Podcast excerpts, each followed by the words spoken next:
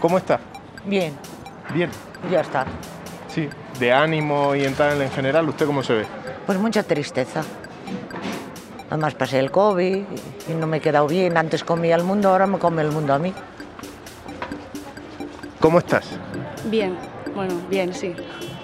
¿Tú crees que estás bien a nivel general? A nivel general, no. ¿Por qué? Pues yo qué sé, en el rollo este de la salud mental que está, ya lo sabes. Y soy una persona, me considero una persona bastante sensible, entonces esto me afecta un poquito más. Así que nada. Pero bueno, intentamos llevarlo con alegría. ¿Cómo estás? Bien. Después de la pandemia y todo eso, ¿tú estás igual? ¿Estás bien? No, yo perdí mi trabajo, tío. Bueno, tengo la suerte de ser muy positivo y a nivel personal estar muy bien, entonces no me quejo, básicamente. O sea, hay gente que está peor que yo y, y es así. Dime cómo estás. Pues mira, verdad que duermo peor que antes.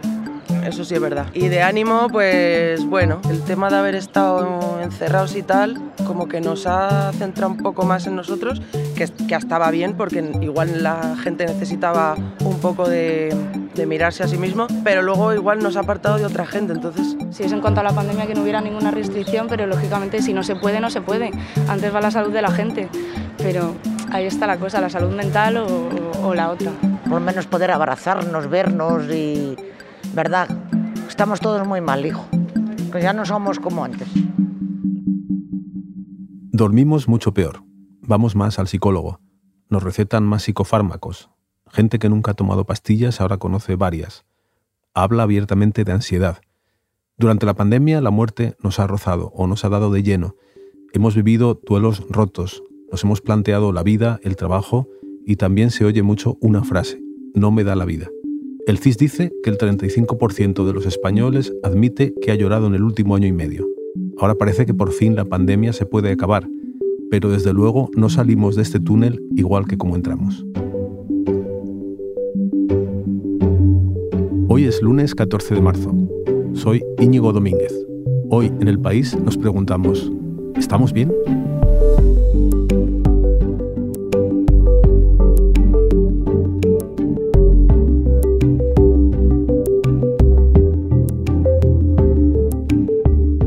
Contarme cómo estamos, está aquí conmigo Patricia Gosálvez, periodista del país.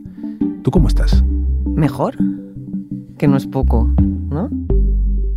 ¿Mejor que cuándo? Mejor que ah, hace un tiempo, peor que antes, mejor en camino, en proceso, mejor. Bueno, se usa, y lo, y lo acabo de hacer, decir cómo estás de forma mecánica y también de, de forma rutinaria uno contesta bien, sin pararse a pensar con cómo está realmente, ¿no?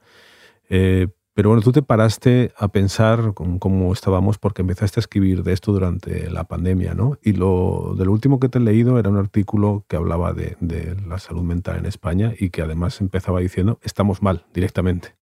Si era el, el arranque porque además era el origen del, del reportaje, ¿no? Eh, en una reunión de- del equipo empezamos a preguntarnos, "Jolín, ¿cuánta gente conozco, no? Que está pues, en terapia o medicándose. O, esto pasa a tu alrededor. Y, muchos reportajes surgen así, ¿no? Como de casi de conversaciones de café. Y entonces nos planteamos qué, podíamos hacer para comunicar eso que estábamos viendo en nuestros entornos, ¿no? Y entonces, eh, barajando eh, posibles enfoques, se nos ocurrió colarnos en esas sesiones de terapia, ¿no? Nos interesaba mucho tratar problemas muy comunes, no tratar grandes problemas ni grandes dramas. No digo, no estoy eh, frivolizándolos ni pequeñeciéndolos, sino que fuesen comunes a muchísima gente, es decir, no situaciones muy extremas, sino situaciones muy habituales. Entonces te colaste en la consulta de, de varios mm, psicoterapeutas y ¿qué te encontraste? No me colé porque no sería ético. Eh, lo que hice fue identificar siete problemas de los más comunes y a buscar a siete especialistas. Encontré un poco lo que, lo que esperaba y lo que había visto ¿no? en, mi propio entorno, que creo que fue el éxito de, ese reportaje, que todos conocíamos a alguien o éramos incluso alguien de, de esos siete perfiles. ¿no? Había un niño, eh, nueve años creo que tenía, que había desarrollado una serie de miedos y de angustias. Eh, la psicóloga infantil me contaba que los niños son hipernormativos, ¿no? que lo puedes ver en como en la calle los niños no se bajan la mascarilla como se la bajan los adultos. ¿no? Yo tengo dos niños pequeños y este niño había desarrollado pues, una serie de angustias y de miedos, pues no dormía bien, se lavaba las manos compulsivamente, le daba miedo al colegio, le daba miedo ir al baño y hacer pis en el colegio por si antes había ido otro niño al cubículo. Y me contó una cosa que fue uno de los momentos que a mí me, me, rompieron o me emocionaron más, a pesar de ser un detalle súper pequeño, que es que contaba que la, que la madre contaba que el niño de repente la afectividad era como muy loca, eran unos besos y unos abrazos muy, muy entregados, muy intensos, ¿no? Y yo esto lo vi claramente en mis hijos y lo comentaba con las amigas, ¿no? a ti te están abrazando muchísimo y como muy fuerte. Pues ostras, a mí también, ¿no? Había también un, un anciano que había perdido a su mujer y que había caído en un duelo traumático que luego había derivado en una, en una depresión. Un duelo siempre es triste y tiene sus fases y tienes que superarlo. Y el duelo traumático es cuando pues, se te queda atascado y no lo superas y no lo superas. Habían hecho un estudio en el Gregorio Marañón que lo normal, o sea, las cifras normales de duelo traumático son el 2% de los duelos y había subido hasta el veintitantos ¿no? en, el COVID. Porque claro, había varias cosas que lo hacían más doloroso, ¿no? que era que eran muertes súbitas y que no se habían podido despedir. ¿no? Entonces era un señor que se había tenido que separar de su mujer después de 50 años. Eh, que un día su mujer se levantó y dijo no puedo respirar, él estaba con COVID también en la cama en la casa y le dijo no puedo respirar, me voy al hospital y ya no lo volvió a ver y no se pudo despedir. Y este señor llevaba, cuando llegó a la, a la consulta del doctor, llevaba ocho meses prácticamente sin salir de casa, sin ganas de hacer nada, sin ganas de ver a los nietos y todo lo que repetía en la terapia era ¿y cómo queréis que esté? ¿no? ¿Cómo queréis que esté? Si yo sé que no es normal estar tan triste, pero ¿y cómo queréis que esté? ¿Y qué, otro, qué, otros datos se han disparado? Has hablado del duelo traumático, pero ¿qué, qué otros números te impresionaron? Las sintomatologías más comunes, que son la, ansiedad y la, y la, depresión, se habían, habían aumentado pues, por tres y por cuatro. ¿no? El, consumo de psicofármacos también había aumentado eh, un montón. Y claro, luego está el problema de que eh, la solución pues, es de, la terapia privada pues, es, una cosa cara que solo pueden acceder algunas personas. Por ejemplo, ¿cuánto cuesta una consulta? Generalmente las consultas eh, psicológicas y psiquiátricas cuestan de 75 y 120 euros. Esto es una consulta semanal o bisemanal si ya estás mejor. Claro que son 500 euros, ¿no? 400, 500 euros al mes, pues que si no cobras dos veces el salario mínimo de profesional no te lo puedes permitir. Un paquete de antidepresivos por la seguridad social cuesta 96 céntimos. Entonces, pues, claramente es, es la solución si no puedes ir a, a, terapia, quiero decir, la seguridad social tiene eh, terapia, pero claro, están totalmente saturados por un problema eh, emocional o más leve, un cuadro más leve, pues a lo mejor, a lo mejor consigues que te, que te metan en una terapia de grupo o que te metan en una terapia, pero sería media hora, cada mes, mes y medio. Y esto en otros países de Europa no, no es así, lo hace mucho mejor que nosotros. Bueno, eh, de entrada tienen más psicólogos en la red pública, ¿no? que eso pues, pues ayuda ayuda y, y también eh, tiene más inversión en, en, la, en, la, salud mental. O sea, que es que en, en España creo que era el 4% de, de, toda la inversión en sanidad, que es, que es poco. Pues es poco, hay países que llegan al 10, al 15. Entonces, pues, pues claramente el dinero es parte de ello. También creo que hay una, que hay una parte que no es solo eh, dinero, echarle dinero, sino ponerle pues, un poco la, en la prioridad en donde está, ¿no? que es en, en, tratarlo como un problema de origen, en que los, los psicólogos formen parte de la primaria ¿no? y, y y esté más al alcance de, de, todos y también que se pueda hablar de ello. O sea, también creo que es importante que se hable de ello y que todo el mundo sienta que hay más gente ahí, ¿no? Hay más gente ahí y que no pasa nada por hablarlo. Nuestra sociedad está traumatizada. La pandemia, el confinamiento y la crisis han, han causado un dolor psicológico enorme que se ceba particularmente con los más humildes. Usted, señor Sánchez, sabe cuánta gente sufre sabe cuánta gente está sola, cuánta gente está triste, cuánta gente necesita pastillas para la ansiedad, a cuánta gente simple y llanamente le duele el día a día. La cuarta ola, señor presidente, va a ser la de la salud mental. Y el Estado tiene que adelantarse y tiene que hacerse cargo. ¿Qué pensaste cuando viste a Íñigo Rejón?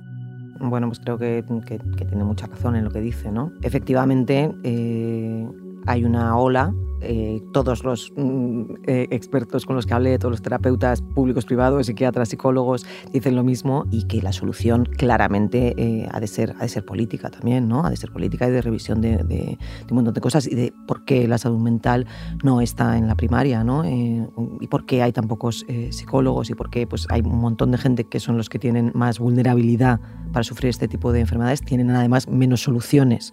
Creo que es un, que es un problemón que estamos empezando a ver. Esto también lo decían los, los terapeutas con los que hablé, decían, mira, si algo bueno tienes que se nos ha caído, decía uno, el filtro Instagram, ¿no?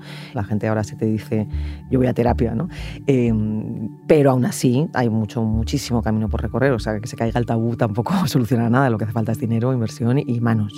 De hecho, esa frase que se oye tanto últimamente de no me da la vida es como que no, no vale, que te tiene que dar o si no te las tienes que apañar, ¿no? Claro, es que, es que es muy difícil, ¿no? Compaginar unas vidas tan volcadas en, el trabajo y a la vez en unos cuidados que también son más importantes, no más importantes, pero se toman de otra manera ahora, y, el disfrute y, la estética y el, y el ocio y, cómo lo metes todo en el, en el mismo sitio y nos hace falta parar y creo que por eso muchos disfrutamos del confinamiento porque necesitábamos, necesitamos parar un poco, ¿no? ¿Y qué crees que, que fue lo que hizo que tanta gente o mucha gente de repente se diera cuenta que, que estaba mal eh, en la pandemia. Es decir, a lo mejor es eso que, de que nos paró a todos y nos obligó a pensar en cómo estábamos. Creo que hay varias partes, ¿no? E, evidentemente el parón te da de repente el espacio para pensar, ¿no? Creo que somos una sociedad de no mirar mucho hacia adentro.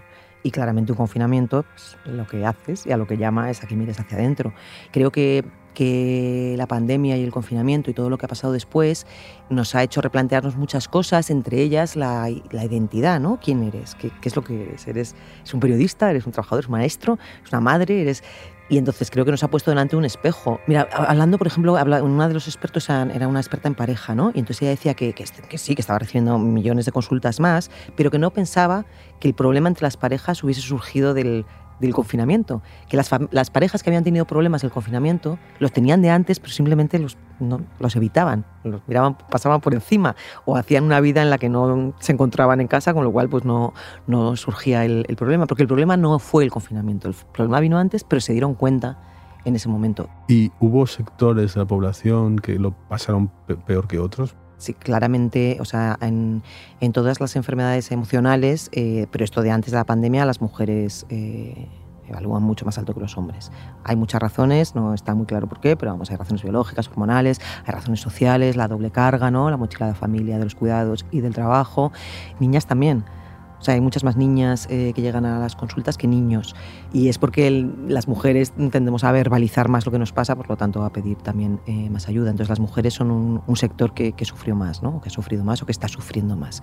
Eh, y luego los jóvenes, ¿no? frente a los mayores, que esto a mí me sorprendió, pero todos los psicólogos y psiquiatras lo sospechaban. ¿no? Frente a los mayores, los jóvenes les dio más duro porque pues básicamente una cuestión de expectativas del momento vital en el que estás, de la necesidad que tienes de salir a la calle, conocer y explorar y tocar a los demás, ¿no? Y también por la, porque la experiencia pues es, es un grado y te da resiliencia y has vivido otras cosas. Ahora dices esto y recuerdo que de todas maneras tú al principio de, de la pandemia escribiste que estabas muy bien, encantada, encerrada en tu casa, ¿no? A mí el confinamiento me... Es difícil decir lo disfruté, pero lo disfruté y de hecho ese, ese artículo al que haces mención fue muy temprano en la pandemia, me costó escribirlo porque me daba palo, porque había mucha, los números de las muertes por COVID eran muy altos y cómo voy a salir yo de frívola, de privilegiada, desde mi familia sana y mi piso luminoso y mi sueldo de periodista, diciendo que yo estoy mejor que como estaba antes, porque por lo menos tengo a los niños al alcance de la mano, ¿no? Por lo menos estoy en casa, por lo menos no pierdo el tiempo en un atasco. Mira, había una imagen que yo mencionaba ahí que todavía me persigue, ¿no? Eh, cuando nos empezaron a dejar salir con los niños aquellas dos horas ¿no? en, medio, en medio del día, yo iba con mis hijos a jugar al fútbol a la Plaza Mayor y luego íbamos en bici por la calle Preciados, que claro, es una imagen surrealista. Y recuerdo ir por la calle Preciados y los escaparates, tú sabes cómo los, en los escaparates los maniquís siempre van en, como una temporada por delante, o sea, todavía es primavera y van en bikini, ¿no? Y sin embargo, como las tiendas habían cerrado, era primavera y iban con Rebequita. Y a mí esa imagen de llevan la ropa del tiempo que hace, ya no voy una temporada por detrás de la vida, ¿no? se me quedó grabada porque ahora ya no es así, o sea, ahora ya sales y ya están en bikini todos otra vez, ¿no? Entonces esa sensación de voy tarde, tarde, tarde, ¿no? Como el, con el conejo de Alicia en el País de las Maravillas, de repente desapareció. Desaparecieron los bares, las despedidas de soltera, el ruido, el bulle bulle, el... y estábamos allí paseando por una calle donde por fin los maniquís iban vestidos como yo, ¿no? Y yo no estaba fuera de lugar. Claro, fue ese momento, ahora lo recuerdo, en que vimos esto como una oportunidad de cambiar cosas. De, hecho, la gente empezó luego a cambiar mucho de, trabajo, de vida, de pareja. Se empezó a hablar de la gran dimisión, ¿no? La gente que de repente mandaba su trabajo a la porra. Nosotros hicimos un reportaje, al final se tituló algo así como Y si no tiene sentido volver a lo de antes, ¿no? Y era esta idea de y si no tiene sentido, y si aquel, aquel primer momento en el confinamiento donde pensábamos, ay, qué felices éramos antes, ¿eh? y no nos dábamos cuenta, no y de repente estuvimos, ¿no? Un año y medio después dices, estábamos tan felices, estaba tan bien nuestra vida enloquecida, trabajando tanto y consumiendo tanto y todo el día tarde. Y Entonces, yo creo que ahí es donde entró la crisis de del replanteamiento de la enfermedad mental, ¿no? En el momento en el que se te cae ese suelo, en el que tú vivías en la ruedita del hámster, no te dabas mucha cuenta y tirabas para adelante, para adelante, para adelante. Y muchos creo que aprovecharon lo que habían aprendido en el confinamiento, ¿no? Pues gente que habían dejado la, la ciudad. Yo también me fui, ¿eh? el, campo, el campo también me, salvó de parte de, la angustia de la pospandemia. ¿no? Hablé también con una, con una asesora eh, de recursos humanos ¿no? que decía que, que mm, para compensar un poco el Big Quit, esto la gran dimensión que está dando en Estados Unidos, los bonus en las empresas ya no son económicos. O sea, ya la gente ya no quiere evidentemente estamos hablando de determinados tipos de sueldos, ¿no? en el que ya no vale un poquito más de dinero porque lo que quieres es otras cosas, pues mayor conciliación o mm, trabajar menos días a la semana, ¿no? la tan traída semana de cuatro días. Y, claro, eso hasta que no paras no lo ves, ¿no? porque estás ahí acelerando. Y, y sí que creo que hay mucha gente que se lo ha replanteado también es un tema de esos que surgen de cuando empiezas a hablar en tu entorno, de repente ves pues, que todo el mundo está haciendo sus pequeños cambios, ¿no? sus pequeños reajustes. Y de repente pensamos, esto tiene algo más detrás, o sea, vamos a, va a cambiar el mundo, va, ¿sabes? Lo que dicen los expertos, los sociólogos, los politólogos, los filósofos, es que aunque sean masivos estos pequeños cambios, este hartazgo, este, esta búsqueda, surge de lo individual. Entonces, cuando las cosas surgen de lo individual, no suelen pasar a lo colectivo, aunque sean masivas. ¿no? Entonces, el sistema regurgita estos discursos. ¿no? Y si tú lo que quieres son dos horas libres para ir a buscar a tus niños, pues te dará tus dos horas libres y te dejará teletrabajar tres días a la semana y te enganchará por otro sitio. ¿sabes? Porque eso es lo que hace el sistema, ¿no? usurpar, usurpar las necesidades. Entonces, un cambio de sistema no, no, no, no creo que se esté fraguando pero sí había un cambio de, de, emoción o de o de manera de replantearse ¿no? el, el, trabajo y la vida porque tú has, contado que te fuiste ¿no? de Madrid, pero luego has vuelto. Y por lo que dices entiendo que has vuelto, pero no has vuelto o no has querido volver a la vida de antes. No, no. Y ya volver ha sido difícil. Porque para mí me fue una cosa que es que ni siquiera se me habría ocurrido. O sea, yo que hacía subida a un monte. Eh, que fue completamente eh, relacionada con la pandemia en el sentido de que el primer confinamiento lo pasamos cuando niños muy pequeños en un piso en el centro sin balcón y, cuando parecía que iba a haber un segundo confinamiento, ¿te acuerdas? En, septiembre, octubre, ¿no? Eh, de, de, 2020, fue como, madre mía, que va a haber otro, vámonos. Y nos fuimos de un día para otro y, duramos un, año casi allí. Y, fue maravilloso y fue, es verdad que fue una aventura eh, y una experiencia completamente fuera de lugar que no habría ocurrido si no, si no hubiese pasado esto. Y volver ha sido complicado, ha sido complicado porque hay muchos días que de repente dices, ostras, es 2019 otra vez, ¿no? Estoy otra vez aquí, uf, en la rueda y, y no podemos olvidar que algo cambió, no podemos olvidar, no podemos hacer que no pasó nada, ¿no? Eh, algo hay que sacar de ahí, algo como utilitarista, ¿no? De todo tiene que servir para algo. No, pero bueno, pero si algo viste, no lo olvides, ¿no? No olvides lo que viste cuando tuviste el ratito para mirarte, ¿no? No lo olvides, úsalo, ¿sabes? Haz que, que, que sea para bien, ¿no? No, no para, venga, para atrás la pandemia, esto ya ha pasado, y, porque no es así, y no es así para un montón de gente, porque es lo que dicen los datos, no es así, es lo que dicen los psiquiatras y los, y los psicólogos, para un montón de gente no es volver. Tú ves las terrazas llenas, pero, pero luego preguntas un poquito, como preguntaba nuestro compañero en la calle, y la gente a la tercera frase te está diciendo que no va bien, que no está bien, que no, que dientes, dientes, no. Entonces, mm, vamos a, vamos a, no sé si decir aprovecharlo, pero vamos a permitir, permitirnos por lo menos reflexionar y pensar en ello. ¿no? Bueno, Patricia, pues a ver si cuando salgamos del túnel eh, estamos todos mejor y aprendemos a estar mejor. Así que muchas gracias por estar aquí y hasta otro día. Hasta otro día, a cuidarse.